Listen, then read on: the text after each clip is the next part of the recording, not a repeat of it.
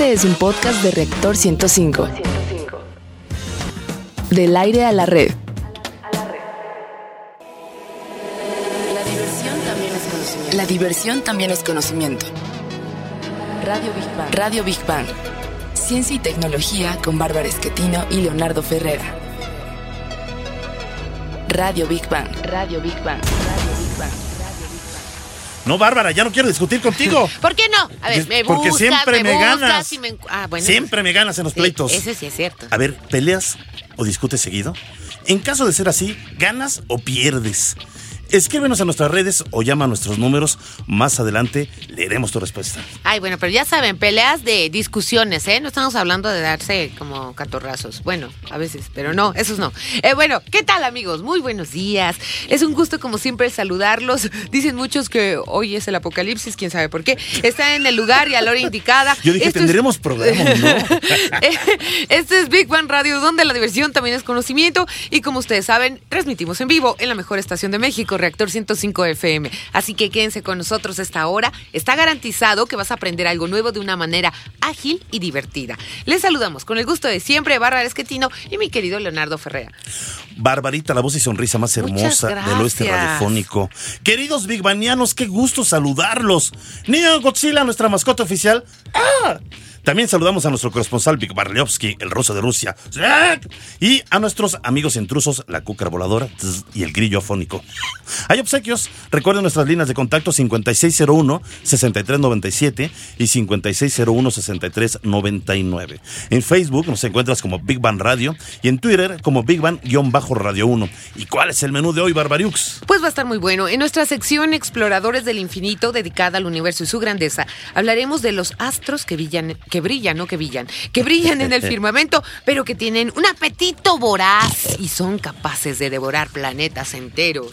En la sección Gigante Azul dedicada al planeta Tierra, la importancia de su biodiversidad, hablaremos de una región del planeta que está cambiando su temperatura de manera asombrosa y con consecuencias fatales para el planeta. Y que de seguir así, la visitaremos con traje de baño y bronceador. Más adelante les diremos qué lugar es. En nuestra sección Materia Gris, dedicada a los avances de los laboratorios y los principales proyectos tecnológicos, hablaremos del coco de los niños y adultos. ¿Ya saben cuál es? Tiene números. ¿Por qué la gran mayoría de mexicanos nos desagradan? A pesar de ser importantes, recuerden, lleva números. Exactamente, bien Venga. contestado. En la sección Construyendo Puentes, dedicada a los grandes personajes de la historia y los logros del hombre por alcanzar sus sueños, hablaremos de un anhelo muy viejo del hombre, crear ayudantes no humanos que le auxilien a realizar las tareas para mejorar la vida diaria. Nos referimos a la inteligencia artificial. Y bueno, pues para cerrar, como siempre, bien y de buenas, en nuestra sección Divulgando Humor, donde lo más inverosímil, raro o curioso también es ciencia, hablaremos de algo que sucede diario, los pleitos y las discusiones. Pero aunque no lo creas, esto también tiene ciencia. El ruso de Rusia, Big que nos dice que vayamos a nuestra primera sección. Exploradores del infinito. A ver, Leo, eh, Big Banianos, ¿alguna vez alguien o algo te ha inspirado mucho temor? Sí, el día de hoy. Sí, ¿verdad? Cierta toma de protesta, yo dije, Bueno, creo que ¿Qué como tú hay miles de personas, ¿verdad? Sí. Bueno. Y, y también cuando te enojas tú, Bárbara. Ah, bueno, también. yo bueno, no miles de personas, pero unas cuantas sí. Bueno, me da ahí les mello, va. sí me da mello. Estaremos de acuerdo que en el universo, como en la Tierra, es más en la sociedad misma, hay elementos que nos resultan atemorizantes.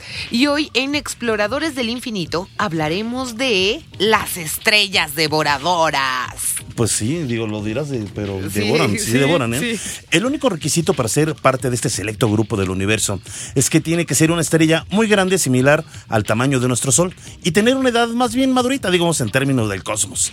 Si no entendieron por qué lo de devoradora es fácil, se tienen que comer planetas enteros. Y, bueno, según publicaciones de la NASA, los planetas interiores, o sea, los que están cerca de una estrella en cualquier sistema planetario, se hallan en peligro de que se los coman. Ándele. La mala noticia es que la Tierra posee las características suficientes para que en un futuro pueda ser engullida por el Sol. No. Para que estén más tranquilos, se trata de un problema a largo plazo, pero bueno, esto va a suceder cuando el núcleo del Sol se quede sin combustible de hidrógeno para la fusión nuclear. Acto seguido, el Sol, para mantenerse calientito, va a empezar a expulsar hidrógeno y se convertirá en una gigante roja, 200 veces más grande de lo que es ahora, y muy probablemente va a tener mucha hambre y comerá a Mercurio, Venus, la Tierra y Marte. Puede ser más planetas, pero mejor vamos a escuchar más información en voz de Rogelio Castro. Una estrella, entre más vieja sea, comerá en algún momento de su vida a los planetas que giran a su alrededor. Por eso no nos debe de extrañar que si encontramos en la galaxia una estrella vieja, esta no tenga planetas con una buena temperatura rodeándola. La estrella BD más 48740, localizada en la constelación de Perseus, fue estudiada y la evidencia indica que por lo menos un planeta ya fue devorado por ella cuando dicha estrella se convirtió en gigante roja. Este proceso es difícil de observar ya que sucede de una manera veloz. La forma más confiable de constatarlo es por medio de un análisis químico. Big Bang. Ay, bueno, me estaba diciendo una cosa, para que vean que estamos en vivo, ahorita le voy a preguntar al Toño. Pero dicen un grupo de científicos de la Universidad de Chicago que ha descubierto un sistema planetario con una estrella similar al Sol, cuya composición inusual indica que ya ha devorado algunos de los planetas de su sistema. Fue nombrada como HIP 68468 y se encuentra a 300 años luz de la Tierra. A ver, Big Banianos, se llevan cinco libros en este momento. A quien diga el nombre. El nombre que acaba de decir Barbarita. A ver. No, pues ya no, ¿verdad? ¿Verdad? Ni sonaron No, los teléfonos. ya, ya, no estés de dadivoso, HIP cara. 6884. Oye, es que están muy qué nombres, ¿no? Imagínate. Aguas, aguas ahí en el universo. Ahí viene HIP 68468. O sea, en lo que dice ya te devoraron. No, Es que nombres tan eternos. ¿verdad? Bueno, Bueno. y esa estrella tiene hambre. Ya tiene en la mira, ah, qué caray, ¿eh? Ya tiene en la mira a dos planetas. Uno de ellos es 50 veces más grande que Neptuno y está a una distancia similar a la que hay entre Venus y el Sol. Y el otro planeta es tres veces más grande que la Tierra. Los científicos tienen la teoría que estos dos planetas, cuando se formaron, estaban muy lejos de su estrella. Pero ella los ha arrastrado al interior del sistema para después devorarlos. Pues hoy venimos muy devoradores, mi querido, Sí. este, mi querido Toño. Toño que se está enfermando, lo está devorando una gripa, pero vino. Y además, este, te cortaste mucho el cabello, alguien te devoró. No. ¿No? No, yo lo veo de buena altura. Ha venido más, más Oye, rapadín, es que ¿eh? ¿te, te acuerdas a Toñito cuando empezó, el- Sí, cuando empezó bucles, Big Bang o Radio, este programa hace tres años? Bueno, venía con los bucles. Sí, y por eso le pusimos el ricitos de oro, ¿verdad? de Oro, y ¿eh? yo creo que por eso se cortó el pelo porque le caía gordo el mote. Pero bueno, vamos ya, vamos a dar la bienvenida bien. Toño Oye Díaz, de, so- Ah, de la Sociedad Astronómica de El México. devorador. Dinos si nuestro sol se va a convertir en una gigante roja y por lo Sí. tanto devoradora. Eh, devoradora no lo sé. Gigante roja es Sí, se- segurísimo, que se segurísimo. va a volver. Eh, es lo que le pasa normalmente a las estrellas que tienen la masa como nuestro Sol. Ajá. Y esto, este tema de devoradora de estrellas es como, yo diría reciente. ¿Por qué? Porque todavía no sabe eh, realmente cómo es que funciona esto o, o por qué eh, alguna estrella tendría que tratar de jalar, por así decirlo, los planetas hacia su interior. Ujú. Véngase para acá, mamá. Ajá, es, es todavía como muy raro. Están estudiando Hay- la composición de los planetas, Sí. ¿no? Tienen que ser como rocosos. Y en realidad, esto de la devora... lo- no sé si está bien dicho, devoración de planetas. Pues es que se los comen. Devoración, o sea, bueno, no sé si Devora- la palabra está bien de- ocupada. bueno, ya, lo que sea. Ajá, Ajá. bueno, ¿me entendieron? Eh, también eso se empezó a surgir, o se empezó a surgir una idea, algo así, porque se dieron cuenta que había algunas estrellas, por ejemplo, que tenían litio. Sí. El, el litio es uno de los elementos que, por así decirlo, son más pesados que hay en el universo. Que una estrella muy difícilmente puede lograr mantener por los puntos de fusión. O sea, en pocas palabras, lo consume así, ¿no? Si lo Sí. llegara a tener. Entonces, eh, en algunos casos, como en algunas supernovas, han dado eh, cuenta de que aparece litio al momento de que está justamente la nova. Entonces dicen, ¿de dónde puede haber salido este, este, este fragmento de litio? Bueno, este, por esta porción de, de litio. Y se cree que posiblemente sea de alguna estrella que, bueno, que estaba ahí y que fue poco a poco jalando a los planetas y se los fue devorando. Y fue el resultado... Por gravedad, Ajá, digamos. y fue el resultado de, el, por así decirlo, el litio, ¿no? O sea, es una de tantas teorías que pueden Que- haber. que hay- fíjate que, ay, perdón, rápido, rápido, rápido, Leo. Sí, Sí. este, la acaba- acabamos de mencionar, la vienen estudiando, pero la cuestión es que sí están avanzando hacia adentro, digamos, estos planetas muy rápidamente. O sea, es- estaba leyendo que hace tres días, pon tú, estaban a 10 mil kilómetros y ahora ya están cerca a 10 mil kilómetros. Entonces ahí es donde quieren comprobar, porque es muy Sí, difícil como- de captar cuando se los comen. Claro, exactamente. De hecho, es técnicamente, ahorita con la tecnología Sí. es técnicamente imposible. Sí. Solamente se puede saber con... eh, Un análisis químico, ¿no? ajá, análisis químicos o eh, con pruebas indirectas. Que es básicamente como ver, eh, tomarle fotos, ver dónde está el planeta y así poco a poco, ¿no? Ajá, Ir- eso es lo que están haciendo. Ajá, y pues sí, es un poco difícil. Pero no todo queda en el proceso de devorar. Es decir, devoras y suceden más cosas. ¿no? Exacto. O sea, como que devoras y escupes. O, O- sea, es- o- escupes nueva vida. ¿Escupes? ¿Sí escupes Bueno, o no, te lo, no es la o te lo palabra, no tragas? es la palabra. No o la- sea, pero- o sea, o sea, devoras, pero digo, en, en- en sentido coloquial. O sea, Sí. devoras. es como el proceso de digestión, ¿no? Sí. Digo, es probable. Y digo, no, no, no, no, no eh, defecas. Es como... o sea, digo, Es similar al escupes, humano. pues. No defecas, Barbarita. Con la ley de la conservación de la energía, ¿no? De que no se crea ni se destruye, solo se está Se transformando. o transforma, pues es lo mismo que la constante defecación. No, bueno. evolución. Digo, Bueno. probable, no lo sé. Ya. Yo no sé si huelan feos esos planetas. No, no quiero saber. Ah, no es cierto. Oye, nosotros no tenemos un proceso de, de- de haber sido devorados como planeta y que hayamos dado este resultado de planetas o de sistema. Podría ser. Digo, lo que sí somos, el, seguro la Tierra, no de- saliendo un poco del tema, somos resultados de un impacto, eso sí es seguro. Eh, bueno, que de ahí viene la teoría de la formación de la Luna y la Tierra, Sí. pero sí, quién O sabe. sea, que nos dimos no. en la algún día. Sí, exactamente. Se, Oye. se pelearon dos planetas. Pero, ay, no ve, ve cómo las peleas interestelares también hubiéramos También puesto eso. A ver, rápido, rápido. O sea, yo estrella devoradora. Me como a la. Bárbara a los- devoradora. Ahí no me quieres devorar. A los, Barbarita. no, déjame en paz. A los planetas chiquitos. Bueno, a los ya, planetas, ¿no? ¿no? Me los como. Sí. ¿Eso me permite seguir viviendo más Sí. tiempo? Es Eh, por eso que los como. es- ma- ajá, más, más que seguir viviendo, eh, Seguir brillando. Bueno. pues como parte del... De, sí, por así decirlo, sí. Parte ¿Sí? de seguir viviendo, sí. Ya ve, ya, ya, era lo que sí. quería En que Barbarita, la devoradora. No, yo no. Estoy poniendo el ejemplo. Ay, sí, soy una estrella, ¿no? Sí, De verdad. pero eso Mira, solo- ya soy un planeta cercano a ti. Ya, devórame. No, No. Pero eso solamente tengo puede suceder en, dos ocasiones. Cuando, les, cuando está el sistema solar en formación, que ahí se puede dar mucho este tipo de cosas, o cuando es una gigante roja o la estrella está en constante expansión. Y Ahí solamente, solamente en esos casos se puede Como dar. adolescente que tiene mucho apetito o como viejito que come y duerme, come y duerme. algo Ok, así. Ok, ya, perfecto. Pues A ver, antes de terminar, Toñito. Bueno, yo ahí sí, y, y- lo sé que eres bueno para discutir. sí lo eres, sí lo eres, sí lo sabemos, nos han dicho por ahí, ¿verdad? ¿Qué Sí. tanto discutes y qué tanto te sales con la tuya? Porque, digo, discutir no es malo, pero siempre hay que hacerlo con inteligencia. ¿no? Este, ¿qué tanto discuto? Trato de evitarlo, pero cuando ya es inevitable sí discuto fuerte. ¿Y, ¿Y ganas o que- pierdes? No lo sé, yo creo que en su mayoría. Pero es como caballito de batalla, de esos que dicen, Ajá. no me importa, no me importa, no me Eh, importa, hasta que... Sí, soy muy aguerrido. Ahí sentido soy muy aguerrido. Bueno, digamos, ¿ganas o pierdes? Sé sincero. Yo creo que gano. Ajá. Creo. Bueno. Devoro, devoro. bueno, vámonos con. Gracias, Toñito. Gracias por tu Y a la participación. sociedad astronómica un abrazo muy grande. Pues vamos a la siguiente sección. No, vamos a terminar con ¡Ah, Big sí, Bang al cierto! momento. ¡Sí, cierto! Bueno, ya vamos a cerrar eh, Exploradores del Infinito con Big Bang al momento y como dijimos, muy probablemente el destino final y fatal de nuestra amada Tierra es terminar siendo devorada por nuestro Sol. Pero recuerden, antes se tienen que convertir en una gigante roja. Y eso ocurrirá, eh, no creo que lleguemos, 5 mil millones de años aproximadamente. Exactamente. No creo. Ahora Ahora sí, sí. vamos a nuestra siguiente sección. Gigante azul. A ver, a ver, a ver, queridos Big Bangianos, esta pregunta es abierta, ¿no? Eh, porque sí es muy importante. ¿Cómo se imaginan ustedes la región de la Tierra conocida como el Ártico? Yo voy a utilizar mis dotes de adivina Ay, y ver. voy casi a adivinar la mayor parte de las respuestas. Algunos van a decir que es un lugar helado, otros que hay osos polares, otros que hay agua congelada.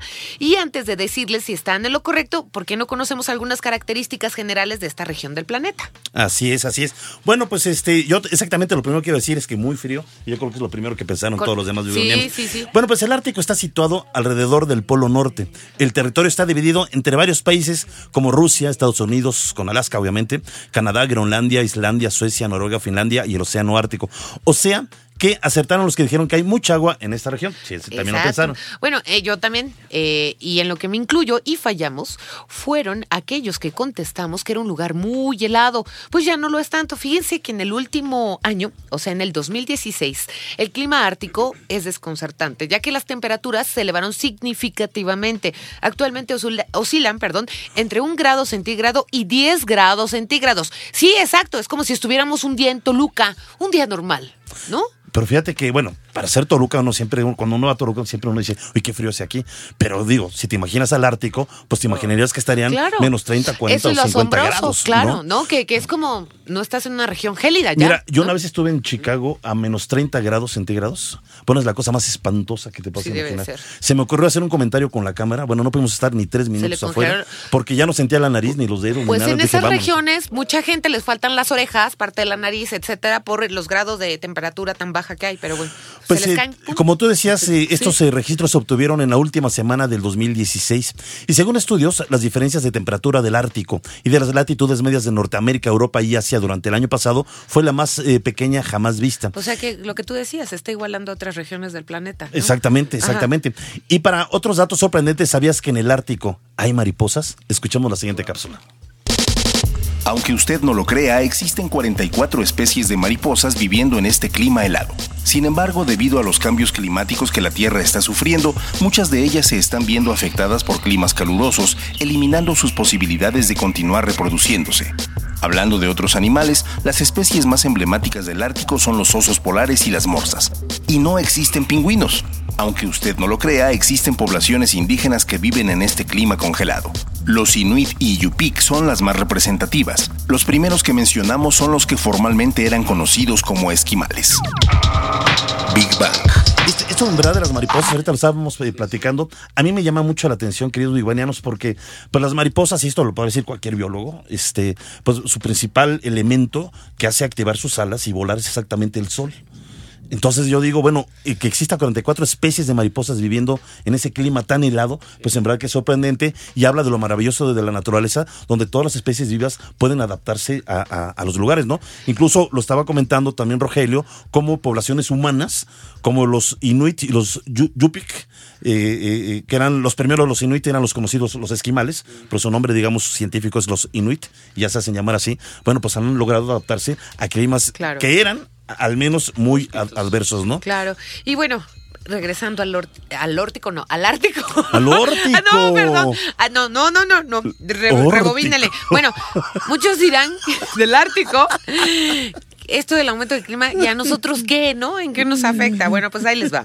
La respuesta es que en mucho Big Banianos, en México y en el mundo, se están presentando huracanes, fuertes nevadas, etcétera. Y según Jennifer Francis, investigadora del Instituto de Ciencias Marinas y Costeras de la Universidad de Rutgers, este fenómeno está ligado al cambio climático y a los fenómenos climáticos ex- eh, extremos. Pues sí, siguiendo con esto del órtico. ¡Ya!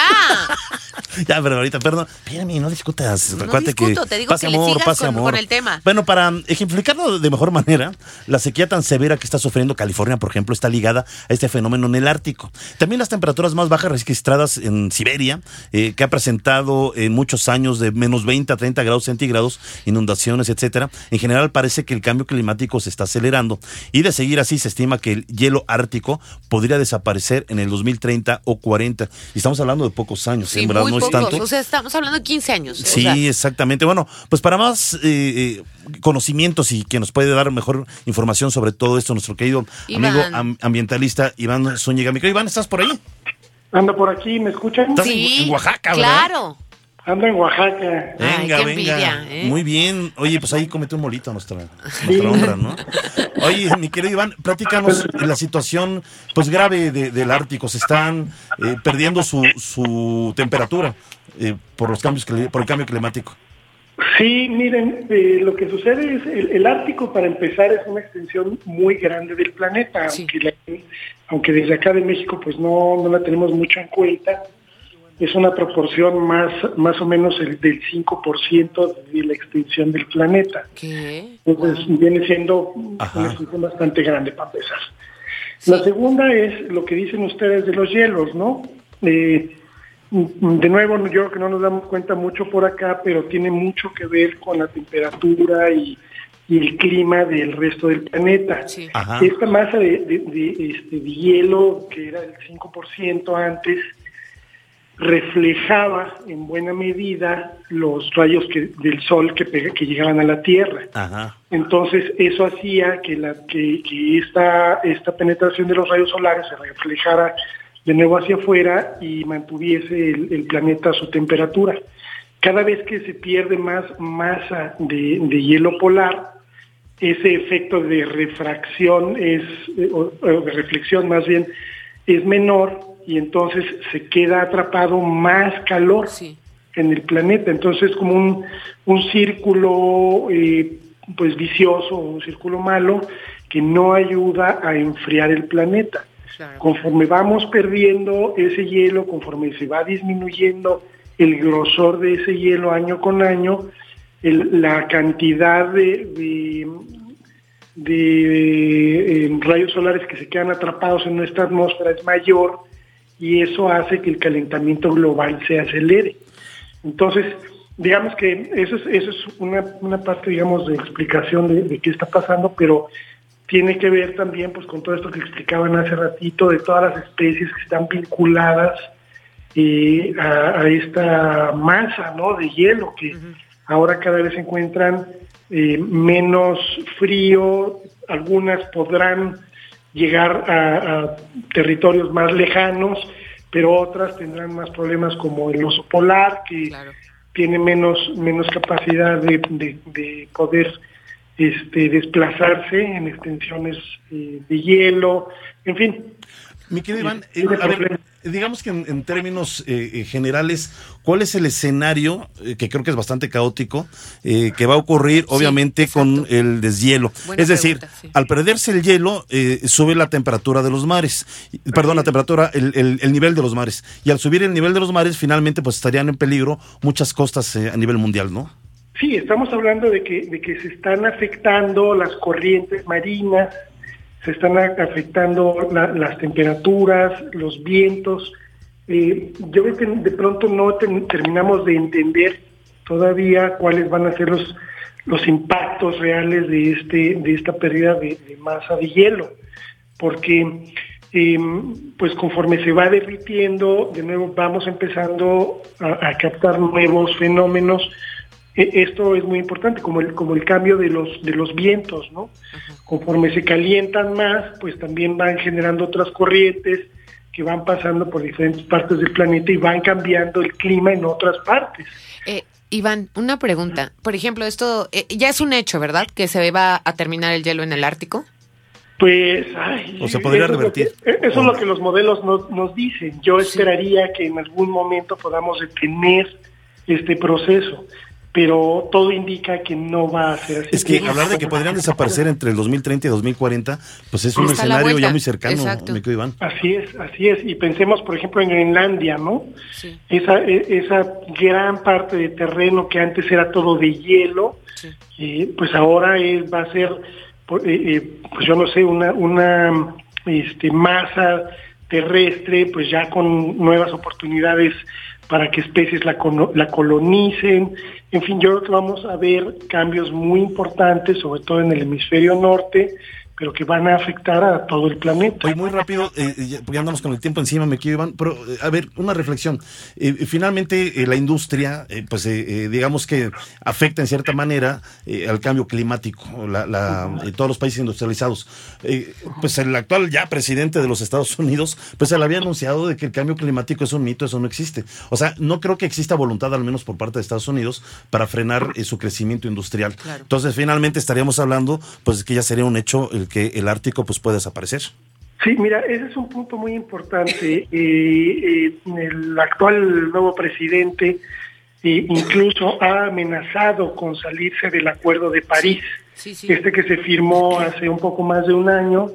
Este, bueno, se, perdón, se firmó, bueno, se hicieron los compromisos hace poco más de un año, pero se ratificó ahora en Marrakech en, en noviembre, donde los países se comprometen a disminuir sus emisiones hacia la atmósfera. Eh, él ha amenazado con salirse de ese acuerdo, pero quizás, digamos, la parte positiva es que otros países han dicho, ah, bueno, pues si Estados Unidos se sale, continuaremos sin él. Qué bueno.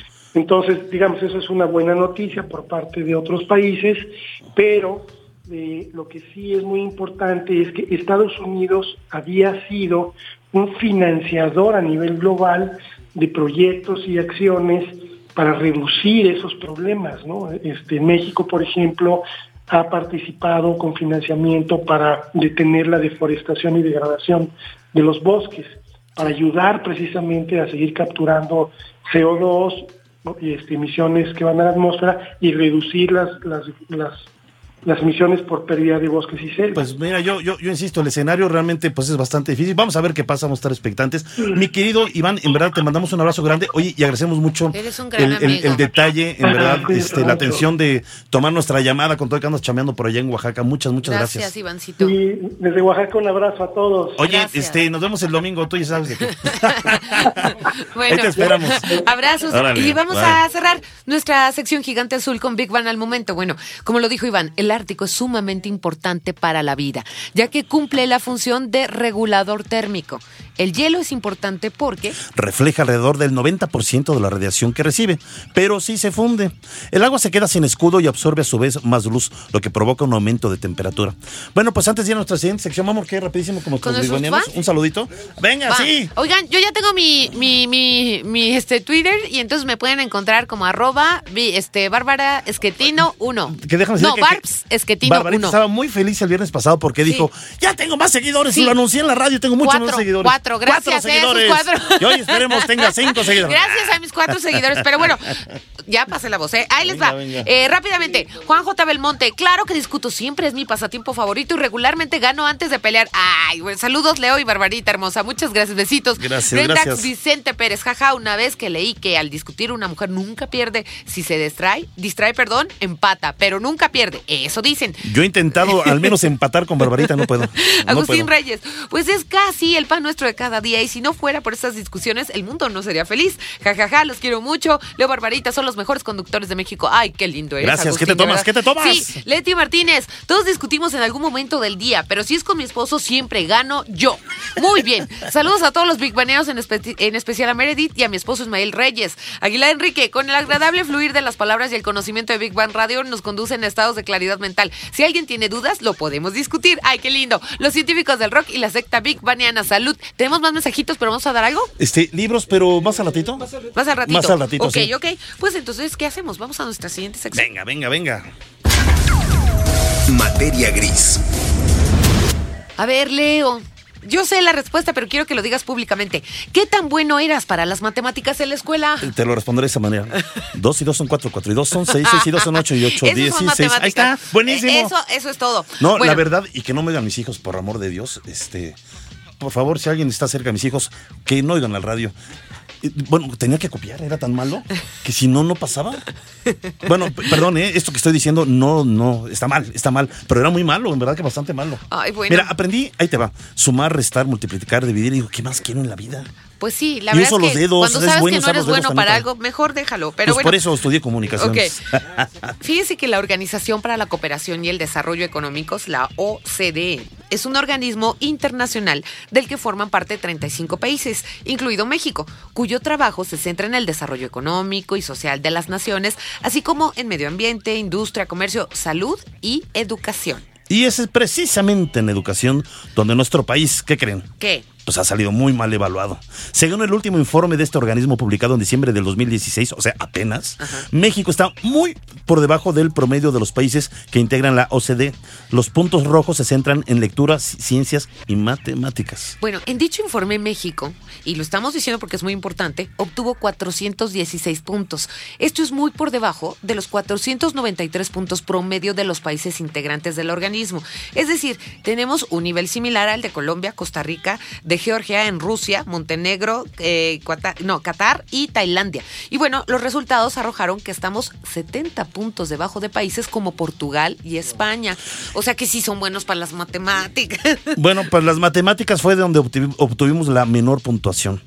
408 contra 490 promedio de la, Ay, sí del organismo. sí. Estamos, estamos Bueno, mal, estamos sí. mal, ¿eh? Según dicho organismo, la puntuación de un alumno mexicano que logra niveles de competencia equivale al de un alumno promedio de Japón. O sea, así como. Como, Como el normal. Sí, o sea, sí, no es el que saca buenas calificaciones. No, no, el o sea, normal. el brillante en México es el normalito en Japón. Sí. Así, así ese grado estamos. Pero ¿por qué son tan importantes las matemáticas? Lo hemos ya dicho en otras ocasiones en este programa. ¿Vamos a escuchar la cápsula y después nos vamos a corte? Sí. Vamos a escuchar la cápsula, venga. ¿Cómo lo adiviné? Todos los problemas técnicos y sociales requieren de una solución matemática. Las ciencias exactas, rama en la que se encuentran las matemáticas, representan una herramienta fundamental para desenvolverse en un mundo inmerso en la tecnología. Las matemáticas son el instrumento que ayuda a la mente a tener un proceso ordenado y sistemático. Muchos expertos en el tema atribuyen al profesor su falta de preparación en el ramo y no al alumno al que usualmente se le adjudica una incapacidad de aprendizaje. Muchos programas educativos buscan hacer conciencia en los impartidores de la educación para que estimulen al alumno y no hagan un calvario el aprendizaje de las matemáticas. Big Bang. Bueno, vamos a continuación un corte y regresamos con más de Big Bang Radio, donde la versión también es conocimiento. No tardamos absolutamente nada. Radio Big Bang. Radio Big Bang. Del aire a la red. Escuchas un podcast de reactor. Radio Big Bang. Radio Big Bang. Big Banianos, ya estamos aquí de regreso en Big Bang Radio, donde la diversión también es conocimiento. Y estamos hablando de las matemáticas. Fíjate, ¿sabían que en México está comprobado que estudiantes de 15 años no dominan una regla de tres? Tal vez la solución sea inculcar las matemáticas a edades muy tempranas, dicen los especialistas, para que las entiendan como algo normal. Otro dato, y, y- y algo normal, además yo digo que de manera divertida, esas clases deben ser más divertidas, ¿no? Pues es lo que dicen. Y en otro dato, ¿sabían que en los primeros meses de edad cualquier bebé es capaz de distinguir conjuntos de uno, dos y tres elementos? O sea que desde bebés podemos inculcar, digo, no, no a- álgebra, ¿verdad? Pero sí las matemáticas Mira, para que a lo vean bebito, como ¿cuál es algo normal. 356,800 en la raíz Que te- cuadrada de oye, que te 14? lo resuelvan, ¿no? Imagínate. Pero bueno, regresando al estudio de Y la que te organización. susto. bueno, mi mamá sí se asustó cuando mi hermano le empezó a entender a las matemáticas. Ay, pero así rápido, eh, dato cultural. Vi un programa japonés, ¿no? En donde le estaban enseñando a niños de los primeros grados de primaria, o sea, japonesitos, ¿no? Matemáticas. Y dice mi mamá, fue corriendo conmigo, dice, ya le entendía lo que no le entendía en la, en la escuela.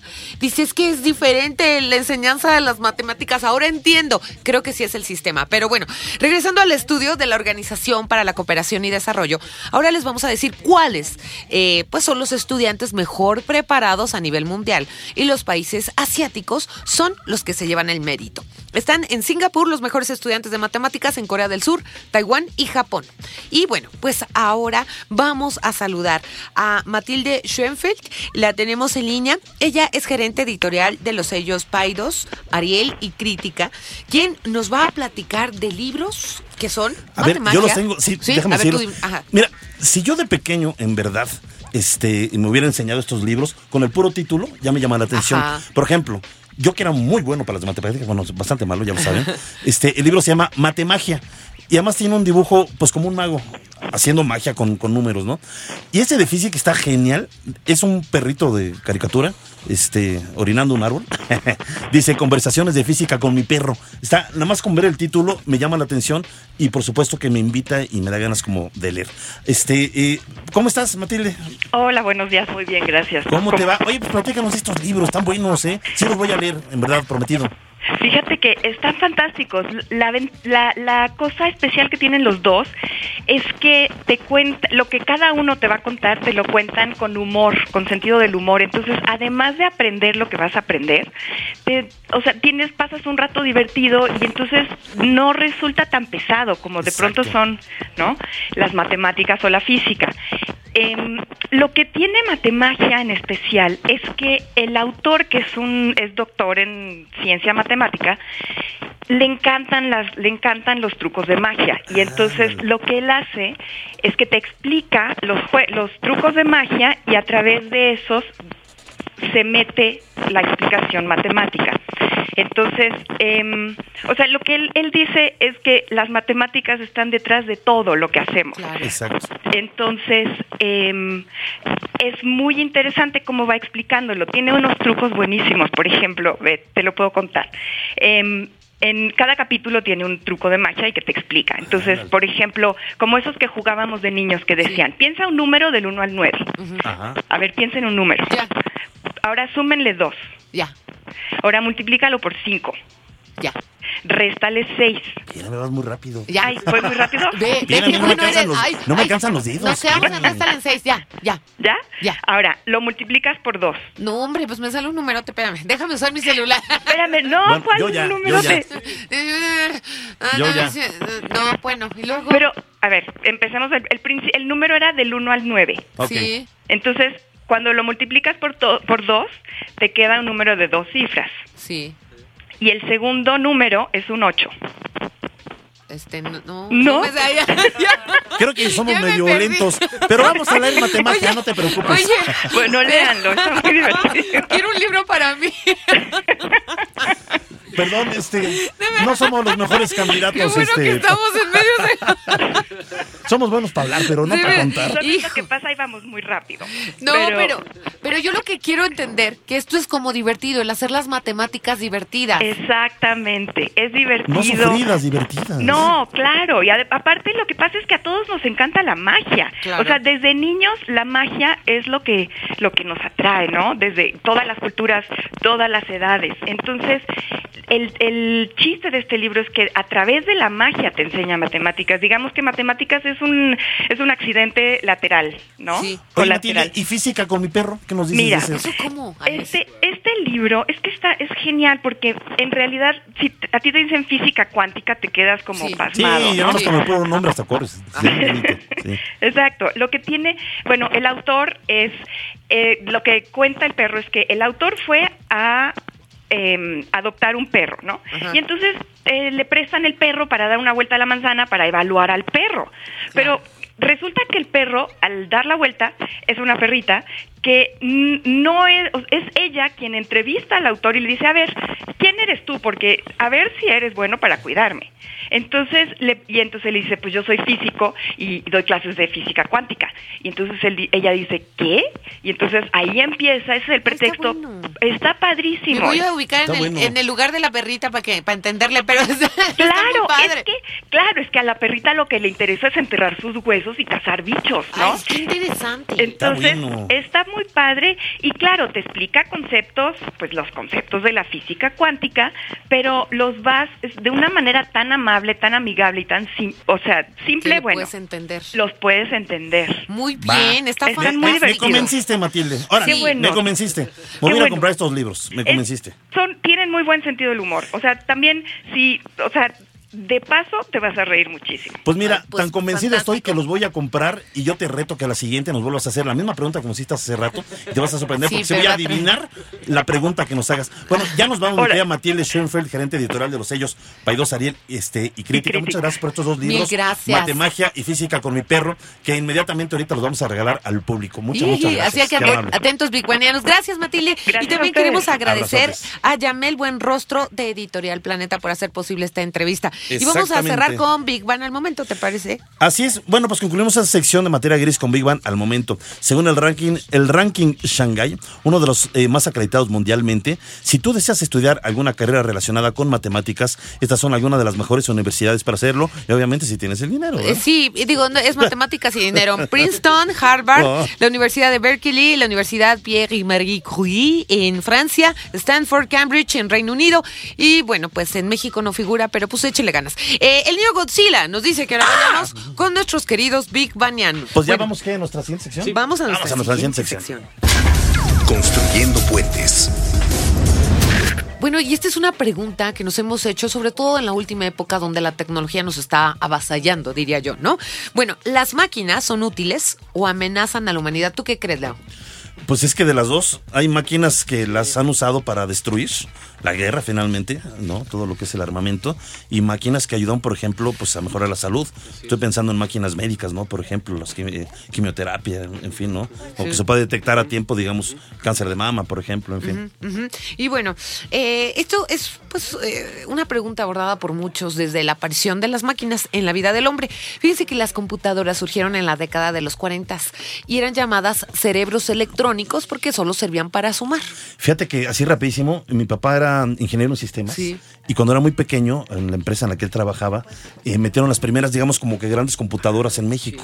Fue de, la- de las primeras empresas. Bueno, y era un cuarto enorme, eso era la computadora. Y, te- y- y- y- y lo que era la impresora era otra máquina que abrías una puerta de cristal y yo jugaba con mis hermanos que era el Eran metro. como las del santo, Que era ¿no? el Yo metro. Nos, nos- nos metíamos a la impresora a jugar Sí. Y nos sentábamos en la impresora adentro, cerramos la puerta y jugábamos que era el metro.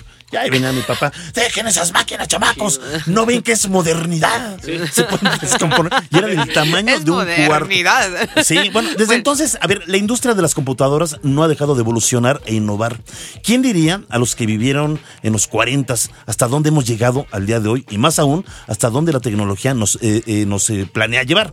Por ejemplo, la robótica hoy en día es una materia común que se imparte a los niños. Exacto, era algo que no se pensaba antes. nunca Bueno, se imaginaron ¿no? que iban a enseñar algo de robótica, ¿no? La inteligencia artificial es aquella que actúa a través de las computadoras, los robots y otras máquinas que realizan tareas que antes eran exclusivas del hombre y además que tienen la capacidad de distinguir objetos o de responder órdenes verbales. Digamos que sus procesos son similares a los del cerebro de un humano. Así es. Bueno, como lo dijimos, se, se han hecho ya muchísimas predicciones acerca del uso de la inteligencia artificial y sus aplicaciones a futuro. Pero aunque no lo crean, este futuro ya no es lejano. Por ejemplo, algunas de las máquinas tendrán superprocesadores que nunca agotarán su memoria.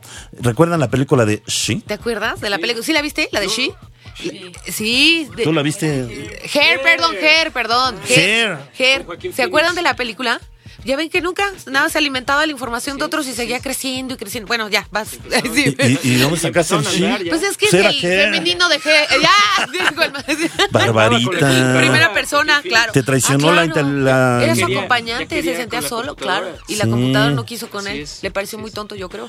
Bueno, no Bueno, sé, de la no película Her, que no es She, muchas gracias este, por eso, muchas... Perdón, bueno. Muchas gracias a Cecilia, bueno. en verdad. Por eso necesito una computadora. Pues sí, también. Bueno, también se dice que se suplirán los monitores por gafas inteligentes. Bueno, pues ya, ¿no? Y estas, estas Pero gafas ya, en un inteligentes futuro- que te meten Sí. en un escenario virtual que sientes que vas navegando. La cosa vas- es que ya se van a. Oye, yo la otra vez estaba en una tienda y me puse unos gafas, este, eh, ¿cómo se llama? De inteligencia artificial. Sí. Y de repente estaba en un bote navegando. Y se movía, yo decía, ay, mamita, me voy a caer. ajá. En verdad había hasta tiburones y todo. Bueno, ¿cómo, cómo unos lentes te pueden, pueden No, engañar al lo que pasa es que eh? ya van a ser asistentes de escritorio. O sea, ya no necesitas tu teclado ni mover las manos, solamente dictar. Pues ahorita que dije ese teclado, se eliminarán también los teclados. Sí. Y solo tendremos que hablar y dar una orden y listo. Pues como en el, en el coche, ¿no? Este. Los comandos de voz. Por favor, con Bárbara. Eh, Sí. En un momento. Ay, ay, ay. Sí. ya, ya, vamos a la cápsula. Bueno, ya dar una orden y listo. Sí, ya vamos a escuchar la siguiente cápsula. Venga. El profesor John McCarthy fue quien usó por primera vez el término de inteligencia artificial. Además fue uno de los pioneros en el campo, lo que le hizo acreedor del título de padre de la inteligencia artificial. El profesor McCarthy fue inventor de la programación LISP, que es uno de los lenguajes de programación más simples que existen. Sin embargo, abarca todo el lenguaje, además de estar relacionado con el campo de la inteligencia artificial. El profesor McCarthy enseñó en la Universidad de Stanford casi 40 años. El profesor McCarthy fue inventor de la programación LISP. Big Bang. Bueno, y hablando de inteligencia artificial, comentábamos que parte de ella es el lenguaje de las computadoras. A ver, ¿quién de ustedes no ha platicado, como decíamos, con Siri? Y lo peor de todo es que le han preguntado o Sí, le hemos tonterías. preguntado tonterías. Y- o le han dicho de grosería, Siri, eres una tal por cual. Eh, eh, cuidado con ese lenguaje. Ah, no, en- sí. no entiendo el concepto. No entiendo Sí. el concepto. Bueno, Sí. este, eh, como saben, Siri es el asistente digital de Apple. ¡Gol! Originalmente este sistema fue creado como parte de un proyecto masivo de inteligencia artificial por parte de la Agencia de Investigación Avanzada de Defensa. O sea, era un proyecto militar de los Estados Unidos. Bueno, en nórdico, Siri significa mujer hermosa que lleva la victoria. Y esto le encantó a Adam Scheyer, eh, cofundador de Siri en, en esta compañía. Bueno, aunque cuentan que a Steve Jobs, fíjense, no le agradó mucho la idea. Acto seguido, al poner a votación así de equipo, ¿qué nombre se queda para el asistente virtual de Apple? Bueno, pues nadie se puso de acuerdo, así que no hubo de otra que dejarle el mismo nombre que llevaba, Siri, para el lanzamiento de iOS. Y bueno, pues vamos a saludar, estamos muy contentos porque estamos inaugurando una sección. Y, y, bueno, no es una sección, estamos inaugurando unas nuevas visitas de colaboradores. Y, y, bueno, pues queremos el darle las gracias, nada más va a hablar una, ¿verdad? Ah, pero eh, les damos las gracias a nuestras amigas Vivian Cárdenas, gestora de contenidos del Colegio Nacional, y a Sofía Grivas, coordinadora de difusión del Colegio Nacional. ¿Estoy de ¿Estamos en lo correcto? Estamos muy en lo correcto. Ah, muy Venga, bien. muy bien. Hola, bienvenidas. ¿Y tú Qué bueno que este, nos Vivian o. Sofía? Yo soy Vivian Sofía, aquí está a mi derecha. Ah, Ay, muy, bien, Vivian, Vivian, muy bien. Vivian Late. Bueno, a ver, Vivian, ¿cómo estás? Vas hablarnos de los contenidos que son. uf, es enorme los contenidos que tiene, ¿verdad? Sí, son muchísimos contenidos. Eh, bueno, en el, colegio, en el Colegio Nacional tenemos esta doble labor educativa de difundir tanto la cultura como la ciencia en Ah, ándale. todas las áreas posibles. ¿Y por qué no vinieron Eh, antes? Pues porque no, se, no teníamos computador y no ¿Por se nos había vinieron ocurrido. antes? Bueno, entonces, y, y, y por ejemplo, es que mucha gente se cree eh, o se casa con la idea de que no, pues el Colegio Nacional solamente nos habla de cultura, ¿no? De temas relevantes a la cultura, pero no tanto de ciencia y tecnología. Claro, y en realidad ha sido desde el 43 que se fundó el colegio propiamente, que se ha tratado de divulgar la ciencia a través de todos los frentes, ¿no? Qué bien. Entonces, a la fecha ya, eh, incluso en la FIL pasada, hablando un poco del tema de la inteligencia artificial, Sí. hubo una mesa que se tituló Es la ciencia del lobo del hombre. Entonces había un físico, Sí. un químico y un médico. Sí, sí, no- nos trajo material, Carlitos, que fue pa- para allá. Sí. Ujú.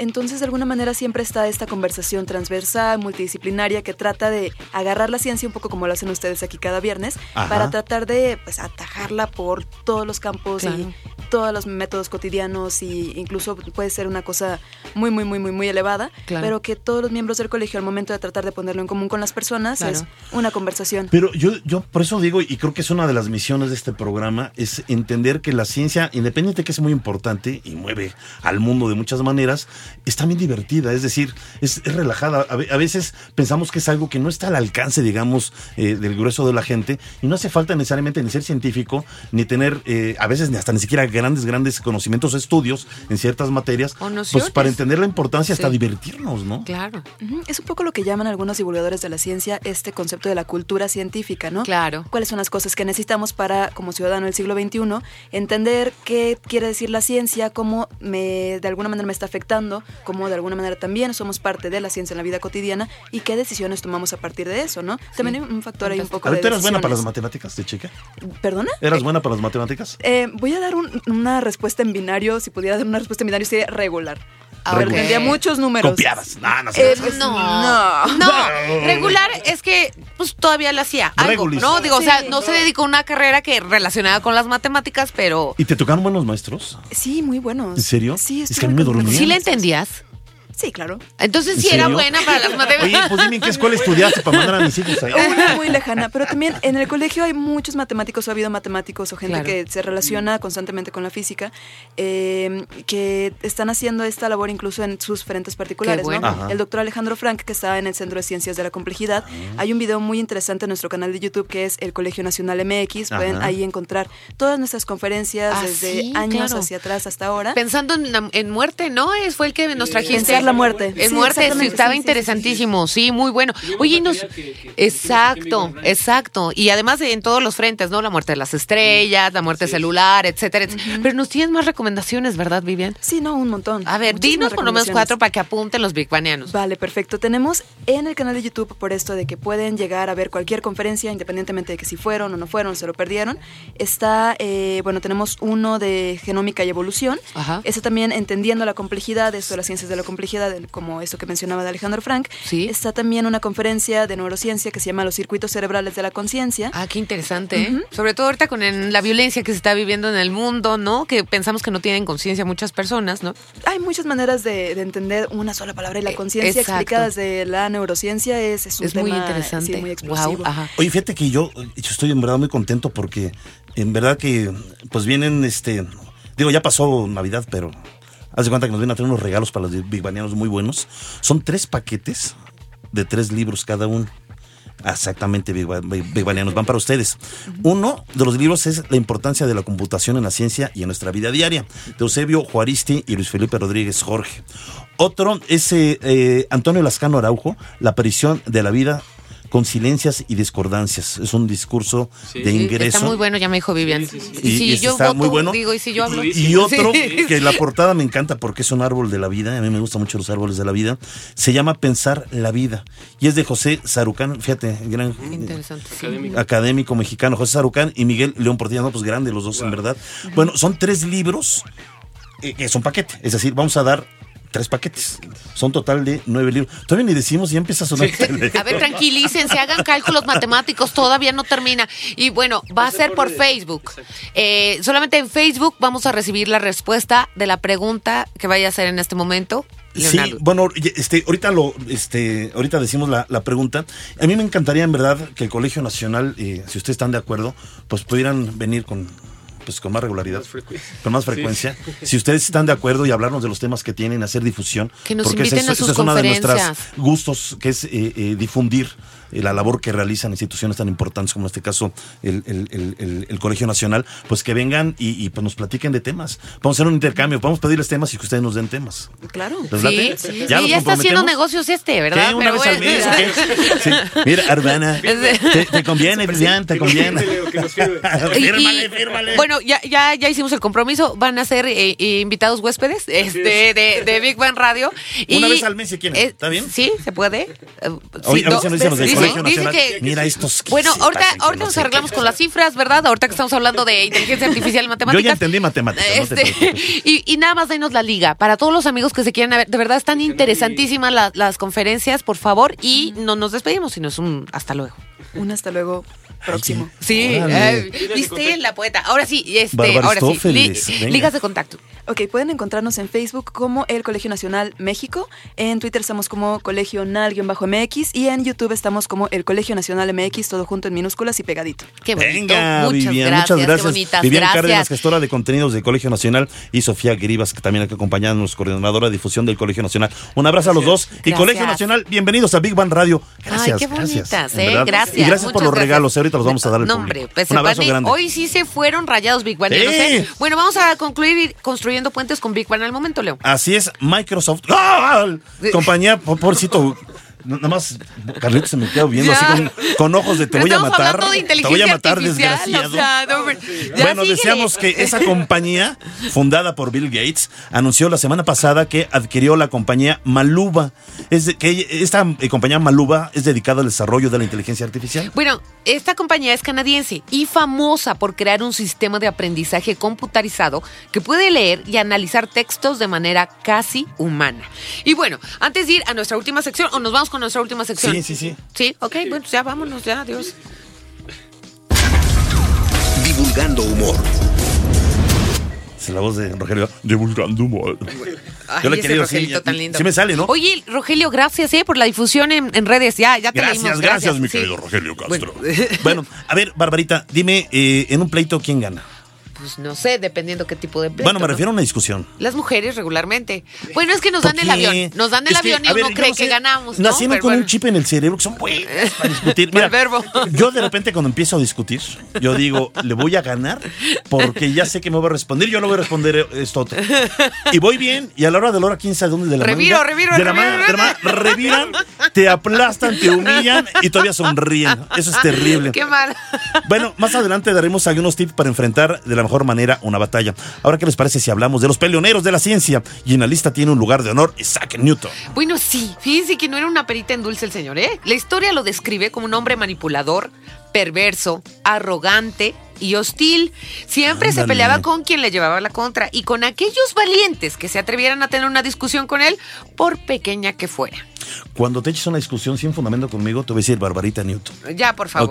Bueno, no es cierto. Tal vez estaba afectado emocionalmente. No, bueno, eso dicen los especialistas. Porque su padre murió antes de que él naciera. Y además fue abandonado por su madre este, para irse con su nuevo esposo. O sea, lo juego con su abuelita. ¿no? Sí, y tal era su resentimiento que ya más grandecito eh, amenazó a su mamá y padrastro con quemarles la casa. Pues es que sí, estaba- les- le caían gordos, le caían ¿eh? gordos. Entonces, bueno, Sí. Se hizo de muchos enemigos. Pero dicen, dice la historia, que su peor enemigo, enemigo, perdón, sin lugar a dudas, fue el jurista, bibliotecario, filósofo, matemático y político alemán. Gottfried Wilhelm. Leibniz. Pero, eh, ¿por qué a muchos, ustedes se han preguntado, por qué a muchos les, produ- les produce placer eh, pues el sentir odio o cobrar venganza? Vamos a escuchar nuestra siguiente cápsula. En la revista Frontiers in Physiology se afirma que el cerebro humano muestra reacciones de placer cuando procesa el dolor y sufrimiento de una persona a la que odia. En la revista Frontiers in Psychology se afirma que el cerebro humano muestra reacciones de placer cuando procesa el dolor y sufrimiento de una persona a la que odia. Para realizar dicho estudio tomaron como voluntarios a 19 personas de origen judío. Les colocaron una máquina de resonancia magnética funcional para observar sus cerebros y les exhibieron un video donde actores que representaban a neonazis experimentaban dolor. El resultado fue que las zonas del cerebro dedicadas al placer se activaron. Esta tesis podría ayudar a los expertos a conocer un poco más sobre la necesidad que tienen algunas personas de cobrar venganza. Big Bang. Bueno, pues eh, volvamos a los pleitos. Si de verdad quieres ganar una discusión, una de las mejores cosas que puedes hacer es obedecer a la ciencia. ¿Quién nos dice que en una discusión es muy importante respetar la opinión del contrario? Eh, Escucharlo. Ah, Barbarita. Ay, Después perdón. realizar preguntas abiertas y directamente acerca de su punto. Pero estamos hablando de, de una discusión, digamos, científica o acerca de puntos de trabajo. Si es una discusión de trabajo, es indispensable que tu oponente vea que la mayoría de tus compañeros están de acuerdo contigo. También es importante que utilices una anécdota que respalde tu punto. Pero en cuanto a la guerra de sexos, quien tiene la última palabra, ya lo hemos dicho, el hombre o la mujer. Pues fíjense, en España las mujeres son las ganadoras. En Italia, ambos sexos, o sea que son buenos para la labia los dos, están empatados. Pero según la periodista norteamericana Natalie Anger, en su libro Mujer, dice que las niñas también tienen ira.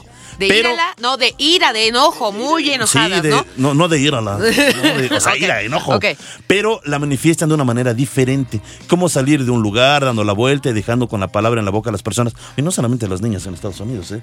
Yo creo que lo he visto en México también. Ay, bueno, en muchos ya. lugares, dice ¿no? que las niñas, dijo mujer, Sí, no dijo mostrando niñas americanas. desprecio e ignorando. Y además que dice, dice ¿no? que entre niños de, y niñas de 11 años que ha estudiado, pues las niñas expresan tres veces más su ira que los niños. Tienen actitudes de burla hacia los demás, que es lo que llama ella una agresión indirecta. Así que, niñas, no sean groseras, ¿verdad? Bueno, ya Bueno, rapidísimo. discu- discutir libros. no es malo, pero hay, hay que hacerlo siempre con inteligencia. Exactamente, Siempre con inteligencia. exacto. Ya nos damos. ¿Dónde vas? Agradecemos en la producción de controles técnicos. Ahí digo, vean la producción general. Carlos Serrano, Ceci Mazariego asistiendo a la producción en redes sociales. A Gaby Chulina, la opción de las cápsulas a Rogelio Castro, que le mandamos un abrazo. Nos comentaron que acaban de operar a su hijo. Y Que- parece que se recupere bien, ¿no? Pronto el bien. niño, de Mi verdad. Rogelio y a su hijo les mandamos un abrazo grande. Y a todos nuestros investigadores y científicos que amablemente participan con nosotros en cada emisión. Y recuerden, queridos Big Banianos, sin ustedes este programa tampoco sería posible. Gracias por estar con nosotros. Gracias también a nuestra mascota, el niño Godzilla, a nuestro corresponsal, el ruso de Rusia, que está muy contento el día de hoy, ¿verdad? La, la cúcara voladora, al grillo afónico. Y bueno, nos despedimos, Bárbara Esquetino y Leonardo Ferrer. Hasta la próxima semana.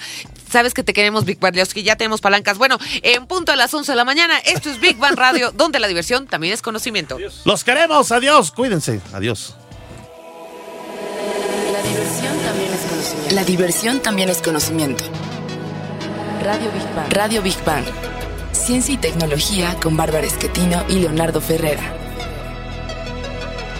Radio Big Bang. Radio Big Bang. Radio Big Bang. Esto fue un podcast de reactor. Podcast de reactor. Del aire A la red.